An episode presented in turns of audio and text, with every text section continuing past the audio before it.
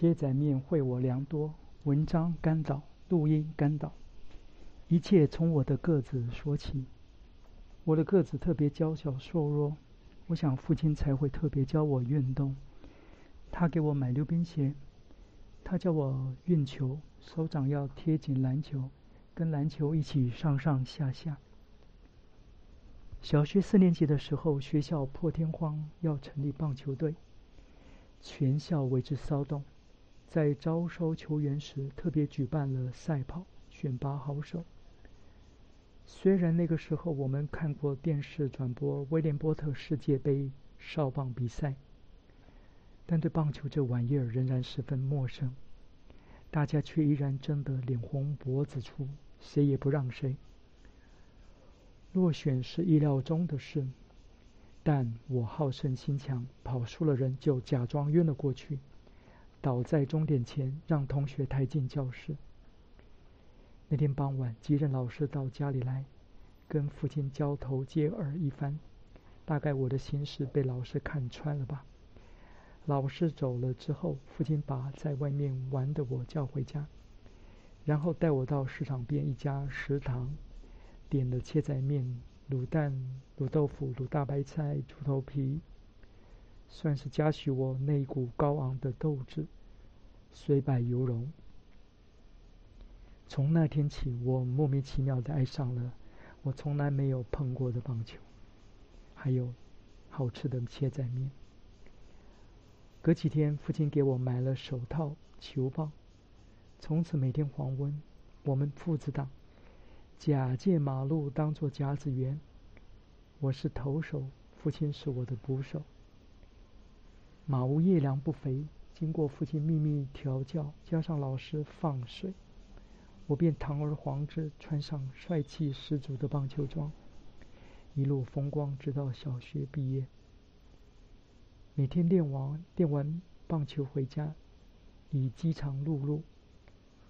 妈妈因为古店做生意不及煮饭，所以我一进门书包一丢，拿了妈妈给的钱，便到隔壁庙口阿婆的切仔面报道。日复一日，三年下来，这个切仔面仪式从未间断。某日，妈妈临时要去外婆家，时间分别交代我跟阿婆，傍晚务必吃到饱再回家。那天妈妈从外婆家回来，到阿婆那里买单。阿婆开门见山说：“甘太太，你到底有没有给你儿子吃饱过？他连吃了三碗，问他吃饱了吗？他还摇头。”高二闹休学，一天清早，妈妈在准备我的饭盒。我跟妈妈说我要休学，妈妈说。休学的事，等你回家再跟爸爸商量。爸爸在附近银行上班，所以爸爸那时还没起床。好不容易挨到日落西山，我下了车回到家，远远看见父亲提早下班，在门口等我。我们都还没进，他就带我到食堂报道，依然是切在面、卤蛋、卤豆腐、卤大白菜。猪头皮，一桌宴席，我不假思索，大快朵颐，把休学一事抛至九霄云外。与其说是父亲说服了我打消休学念头，无宁说是切仔面的魅力太强大了。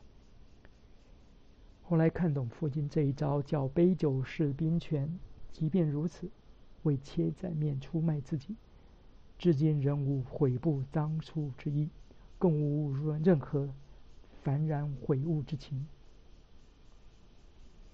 婚后，我对切仔面依然旧情绵绵。每一年碰到我的生日，丈母娘照例对我说：“想吃什么，我给你庆生。”儿子小时候那几年，照例带我回答：“两碗切仔面。”也是，每次去高档饭店自助餐聚餐时，我在片尝海陆美味之余，必然不忘回头留恋我的切仔面。即或高档饭店的切仔面令人失望不在话下，但一旦站在厨师面前等待切仔面时，心里还是纠结一团一团。上帝啊，要一碗普普通通的切仔面，算是妄求吗？一次前往大陆北方游历，朋友带我到小村里走访他的亲戚。